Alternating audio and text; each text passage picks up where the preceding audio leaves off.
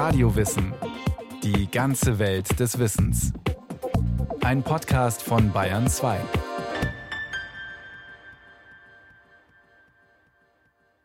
Es ist die Welt des späten Mittelalters. Mit erst 15 Jahren gerät der knappe Hans Schildberger in osmanische Gefangenschaft. Durch einen Zufall bleibt er am Leben und verbringt die nächsten 30 Jahre im Orient. Dann gelingt ihm die Flucht.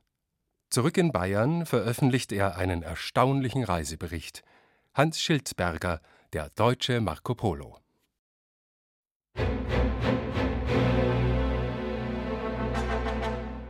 Dann befahl der König, dass ein jeder seine Gefangenen töte. Auch meine beiden Mitgefangenen wurden gepackt und man schlug ihnen die Köpfe ab. Als ich an der Reihe war, da erblickte mich der Sohn des Königs und erwirkte, dass ich am Leben blieb. Man führte mich zu den anderen Knaben, denn keiner unter 20 Jahren durfte getötet werden. Und ich war zu der Zeit kaum 16 Jahre alt. Nüchtern, ja fast lakonisch, erzählt der Jüngling Johannes Schildberger, wie er 1396 nach einem gescheiterten Kreuzzug dem Türkenherrscher Bayezid in die Hände fiel und dem Tod gerade noch einmal von der Schippe sprang. Die folgenden über 30 Jahre sollte der Spross eines alten bayerischen Adelsgeschlechts in Gefangenschaft verbringen.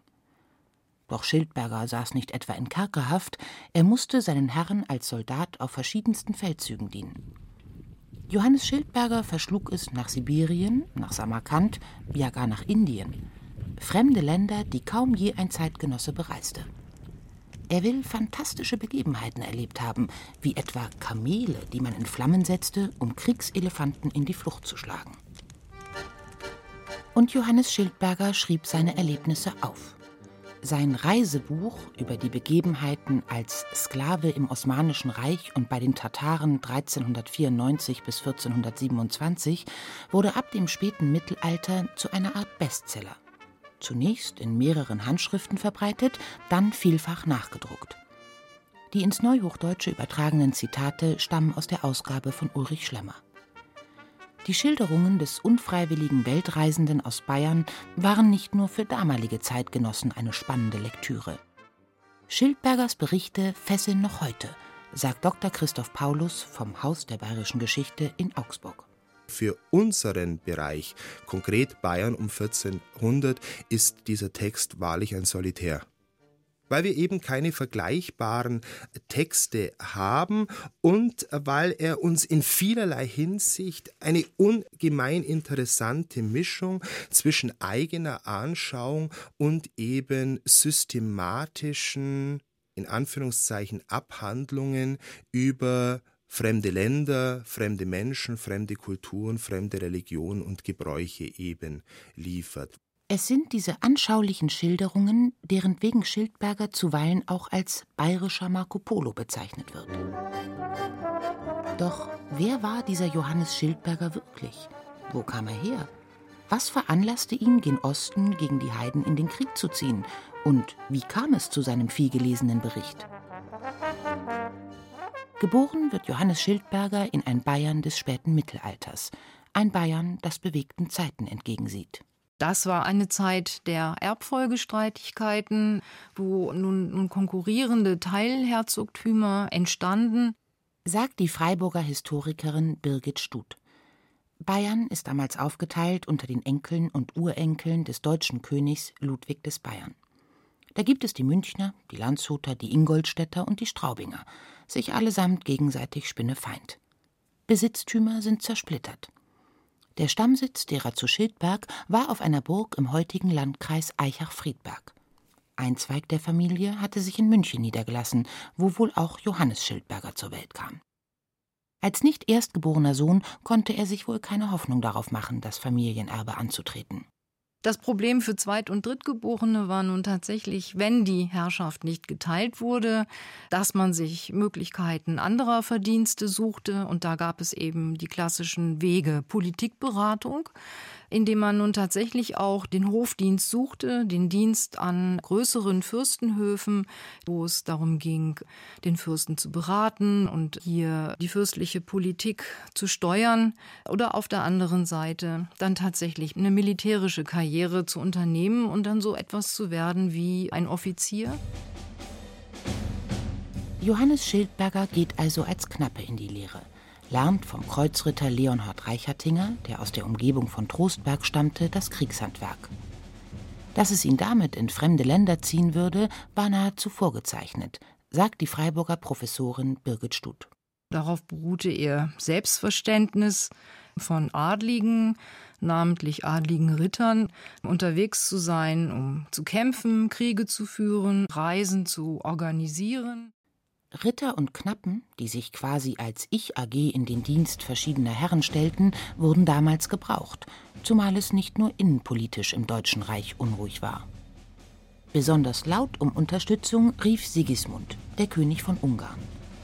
Osmanische Krieger bedrohten sein Königtum. Auch im Rest der abendländischen Welt grassierte die Angst vor der Türkengefahr. Johannes Schildberger eilte also Sigismund gemeinsam mit seinem Herrn Reichertinger zur Hilfe. Es war ein bunt zusammengewürfeltes christliches Heer, mit dem Johannes Schildberger im September 1396 bei Nikopolis auf die Osmanen und ihre Verbündeten stoßen sollte. Das christliche Abendland im Kreuzzug gegen die Heiden zu verteidigen, das war zuweilen eher ein vorgeschobenes Motiv, sagt die Medievistin Birgit Stuth. Das kann man schon in Nikopolis sehen. Da ging es Sigismund natürlich darum, sein Reich zu schützen.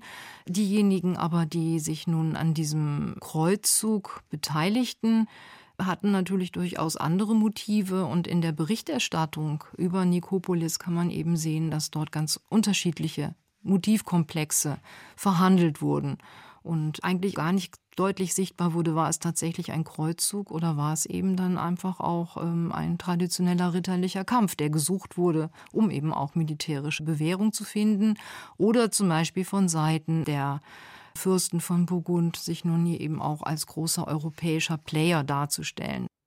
Eigeninteressen sollten die Unternehmung zum Scheitern bringen. Als am 25. September im heutigen Norden Bulgariens die christlichen und osmanischen Armeen aufeinandertrafen, beharrten die französischen Ritter darauf, den ersten Angriff zu führen. Gegenüber diesem Wunsch zeigte sich König Sigismund skeptisch, wie Johannes Schildberger berichtet. Prompt geht die Sache schief. Schildberger gelang es zunächst, seinem Herrn Reichertinger das Leben zu retten, doch war die Schlacht schnell verloren. Die Kreuzritter flüchteten. König Sigismund wurde auf ein Schiff begleitet, das ihn nach Konstantinopel brachte. Viele andere versuchten ebenfalls ihr Glück mit einer Flucht über das Wasser, doch vergebens. Sehr viele wollten auf die Schiffe, doch waren diese bald so voll, dass kein Platz mehr war. Versuchten doch noch welche auf ein Schiff zu gelangen, so schlugen ihnen die, die schon darin saßen, die Hände ab, so dass sie ertranken. Ein Teil des Heeres, auch der Ritter Reichertinger, fiel in der Schlacht oder wurde auf der Flucht getötet. Der größere jedoch geriet in Gefangenschaft. So wurden auch zwei Adlige aus Frankreich gefangen, auch der Großgraf von Ungarn und andere mächtige Herren, Ritter und Knechte, darunter ich, gerieten in Gefangenschaft. Hans Schildberger erlebte in der Folge einen Gewaltmarsch von rund 500 Kilometern. Barfuß, gefesselt und unter sengender Sonne. Über Gallipoli, unweit von Konstantinopel, ging es übers Meer nach Bursa, der damaligen Hauptstadt des Osmanischen Reiches. Für die Qualen, die er erlitten haben muss, findet der Kriegsgefangene gerade einmal einen Satz. Er sei mit drei Wunden schwer verletzt und man befürchtete, dass ich auf der Reise sterben könnte. Über seine Gefühle angesichts eigener und fremder Qualen in Gefecht und Gefangenschaft verliert Johannes Schildberger kein Wort. Ausgeblendet wird in dem Bericht auch, was Johannes Schildberger später im Dienst morgenländischer Kriegsherren genau getan hat und möglicherweise auch gegen seinen Willen tun musste. Mit Vorsicht kann man aus diesem Schweigen auch den Schluss ziehen, dass seine persönliche Rolle bei diesen kriegerischen Unternehmungen nicht unbedingt vorzeigbar war. Eine Lesart, der auch der Augsburger Historiker Christoph Paulus einiges abgewinnen kann dass er unter Umständen für Handlungen in der Fremde herangezogen worden ist, die alles andere als christlich waren und mit seinem Weltbild vereinbar, das hat durchaus einiges für sich. Nachdem sich Johannes Schildberger wohl im mehr oder weniger ritterlich ausgefochtenen Kampf als Fußsoldat bewährt hat, bekommt er ein Pferd. Ein Aufstieg, mit dem er die Erzählperspektive wechselt – er berichtet nun nicht mehr persönliche Erlebnisse, sondern von den Feldzügen unter dem Sultan Bayezid. Zwölf Jahre lang ist Schildberger als Chronist dabei. Bayezid erobert während dieser Zeit zwischen Schwarzem Meer und Mittelmeer Stadt für Stadt. Manchmal bietet er belagerten Städten Verhandlungen an, begleitet von unmissverständlichen Drohungen. Danach ordnete der König an, Karamans Haupt auf einen Spieß zu stecken und es daran herumzuzeigen, damit die anderen in der Stadt, wenn sie hörten, dass ihr Herr getötet wurde, sich desto eher ergeben würden. Doch schließlich wendet sich das Kriegsglück gegen Sultan Bayezid. Im Kampf um Armenien unterliegt die osmanische Armee dem zentralasiatischen Militärführer und Eroberer Timur. Johannes Schildberger wird gefangen genommen und muss fortan seinem neuen Herrn dienen. Dieser Furcht und Schrecken verbreitende Kriegsherr erobert nun weite Teile Vorder- und Mittelasiens. Schildberger gelangt mit Timur bis nach Indien, wo sich die aufsehenerregende Episode mit den Kriegselefanten zuträgt. Timurs indischer Gegner verfügt über Elefanten mit einem turmartigen Aufbau, der mit wenigstens zehn Männern besetzt ist. Timur, seinerzeit auch Tamerlan genannt, berät sich mit seinen Ratgebern, wie denn nun die Elefanten zu besiegen seien. Einer von ihnen hat die zündende Idee, wie man dem indischen König begegnen kann. Holz auf die Kamele binden. Tamerlan zog ihm entgegen, ließ die Kamele vorantreiben und das Holz auf ihnen anzünden. Die Kamele erhoben ein fürchterliches Geschrei. Und als die Elefanten das hörten und dazu das Feuer sahen, drehten sie um und flohen und keiner konnte sie aufhalten. Eine drastische Szene, die Historiker zumindest für möglich halten. Auch Schlittenhunden und Giraffen will Schildberger begegnet sein. Gern berichtet er von Schlangen. Zuweilen aber kommt der selbsternannte Chronist auf Abwege und erzählt Begebenheiten, die aus heutiger Sicht völlig unglaubwürdig wirken. Schlangen, achttausend an der Zahl, die eine Stadt belagern und von Sonnenaufgang bis Untergang miteinander kämpfen. Konterkariert das nicht den Anspruch dabei gewesen, ein glaubwürdiger Augenzeuge zu sein? Für den Historiker Christoph Paulus ist das nicht unbedingt ein Widerspruch. Grundsätzlich ist Augenschau, die eigene Teilnahme an Ereignissen, ein Qualitätskriterium des Mittelalters für Berichte. Auf der anderen Seite, das hängt sehr stark mit dem Adressatenkreis zusammen, sind so fabulöse, unterhaltsame, an Aventüren mittelalterlicher Ritter und an Heldengeschichten erinnernde Episoden, dass diese Erwartungshaltung Schildberger auch zur Ausformulierung dieser fabulösen Passagen gezwungen hat. Auch Markus Tremmel, der Schildbergers Irrfahrt durch den Orient neu herausgegeben hat, glaubt nicht, dass es sich dabei quasi um einen eins zu eins Augenzeugenbericht eines Reporters handelt, der von vor Ort berichtet. Wo er zum Beispiel Jerusalem beschreibt, dass diese Passagen aus anderen Werken der damaligen Zeit eingeflochten wurden. Das kann der Schildberger gewesen sein, das kann aber auch ein Redakteur gewesen sein, der gesagt hat, Mensch, Hans, da wäre es doch günstig, wir würden gleich mal Jerusalem ein bisschen beschreiben, wenn du da in der Nähe warst. Von Hans Schildbergers Bericht ist keine Originalhandschrift erhalten, betont Christoph Paulus. Der Text ist Forschern nur in späteren Handschriften und Drucken zugänglich. Es handelt sich möglicherweise um einen wachsenden Text, um einen Kern, der tatsächlich aus der Feder Schildbergers stammt, haben sich im Laufe der Zeit weitere Texte von anderen Autoren gelegt, immer im Spiel auch mit der Erwartungshaltung der Leser. Die Frage nach der Fiktionalität des Textes verknüpft sich ja auch sehr stark mit der Frage nach der Realität Schildbergers. Konkret hat er gelebt oder ist er eben ein sprechender Name, eine Kunstfigur Schildberger, der, der sein äh, Schild in Sicherheit bringt und der, der sich hinter seinem Schild verbirgt, so könnte man seinen Namen deuten. Es gibt also durchaus einiges, was für die Fiktionalität dieses Textes und damit auch die Fiktionalität Schildbergers spricht. Hat es diesen Johannes Schildberger etwa möglicherweise nie gegeben? So einfach ist es nicht, sagt der Mittelalterforscher Paulus. Auf der anderen Seite geht das späte 15. Jahrhundert und das 16. Jahrhundert, ein Aventin, gehen von einer realen Person, Johannes Schildberger, aus und durchaus strahlt der Text Kenntnisse über Land und Leute aus, die aus eigenen Anschauungen zu erwachsen scheinen. Besonders plastisch beschreibt Johannes Schildberger, der Christenmensch unter Heiden, religiöse Sitten und Gebräuche der Muslime. Diese nehmen etliche Kapitel in seinem Reisebuch ein. Sie fasten den ganzen Tag, bleiben ohne Speise und Getränk, bis die Sterne am Himmel stehen. Schreibt er etwa über den Fastenmonat Ramadan. Die Heiden sagen auch, dass sie nach dem jüngsten Tag mehrere Frauen haben werden, mit denen sie schlafen, doch bleiben diese immer Jungfrauen. Heißt es an einer anderen Stelle. Markus Tremmel fasziniert dabei der unverstellte Blick Schildbergers auf den Islam. Just in einer Zeit, in der die Dämonisierung der Osmanen die Türkenfurcht begann. Er beschreibt das ganz neutral und auch interessiert.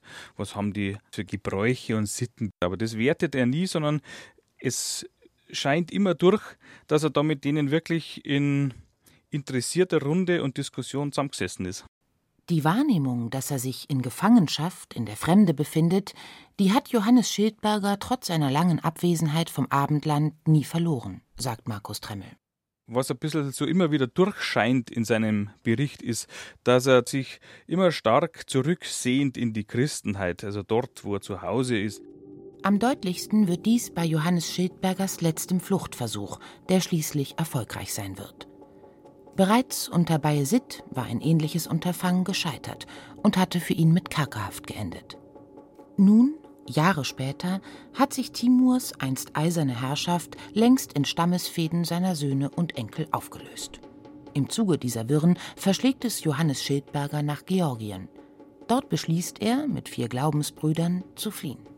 Wir sind Christen, die gefangen wurden, als der ungarische König vor Nikopolis unterlag – und mit Gottes Hilfe sind wir bis hierher gelangt. Erklärten Schildberger und einige Schicksalsgenossen nun einer Bootsbesatzung an der Küste des Schwarzen Meeres. Wenn wir über das Meer kommen, dann haben wir die Hoffnung, doch noch zu unseren Familien und zu unserem christlichen Glauben zurückkehren zu können. Die Besatzung des Handelsschiffs erhört Schildbergers Bitte und bringt ihn nach Konstantinopel. Über die Walachei gelangt er nach Lemberg in der westlichen Ukraine, wo er noch einmal drei Monate krank daniederliegt. Von da reiste ich weiter nach Eger, Regensburg und Landshut. Schließlich erreichte ich Freising, wo ich geboren wurde.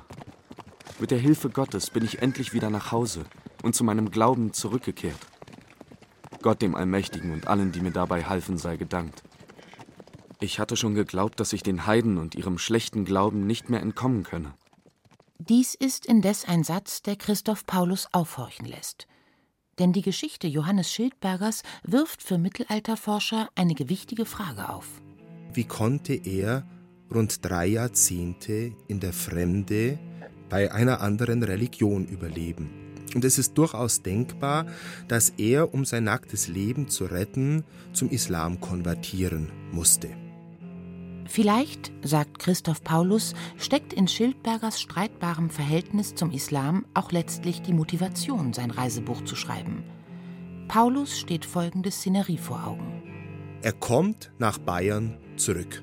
Man fragt ihn natürlich, wo er gewesen ist und er erzählt seine Geschichte und es werden natürlich an ihn Fragen gestellt, die in seinen Ohren natürlich auch wie Vorwürfe geklungen haben müssen. Und er rechtfertigt sozusagen sein Überleben in der Fremde und man macht ihm vielleicht auch diesen Vorwurf, dass er sich allzu an den Islam angenähert habe. Das Ganze fügt sich doch in ein Bild, in ein apologetisches, ein Rechtfertigungsbild dieses Reisebuchs. Das wäre gewissermaßen die Außenperspektive dieses Textes. Und nach innen könnte sich Schildberger sozusagen auch sich selbst gegenüber und seinem Gott gegenüber Rechenschaft über sein Handeln und sein Tun abgelegt haben.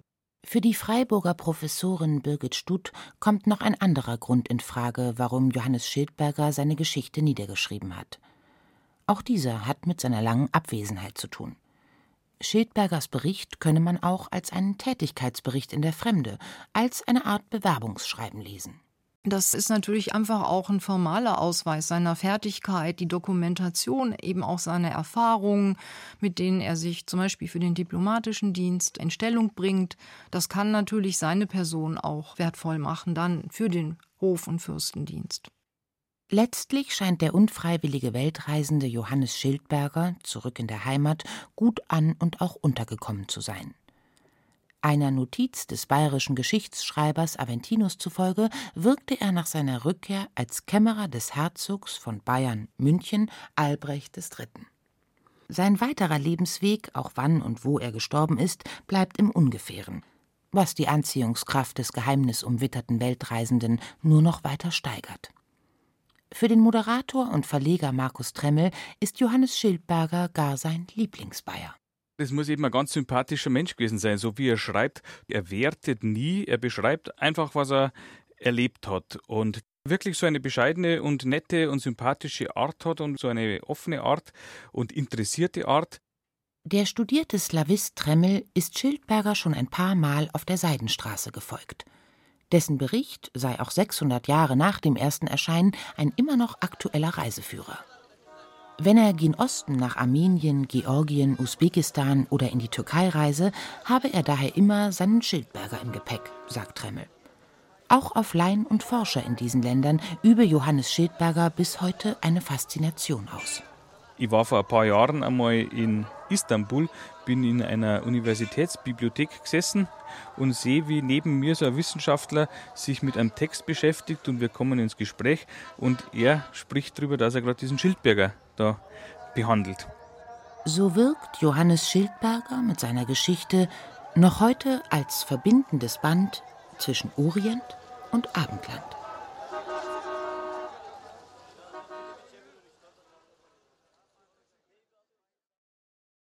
Sie hörten eine Radiowissensendung über Hans Schildberger, den deutschen Marco Polo. Sein erstaunliches Leben hat Lukas Grasberger porträtiert Gesprochen haben Xenia Tilling und Thomas Letto. Technikerin war Monika Gsänger, Regie führte Stefanie Ramp. Redaktion Thomas Morawetz.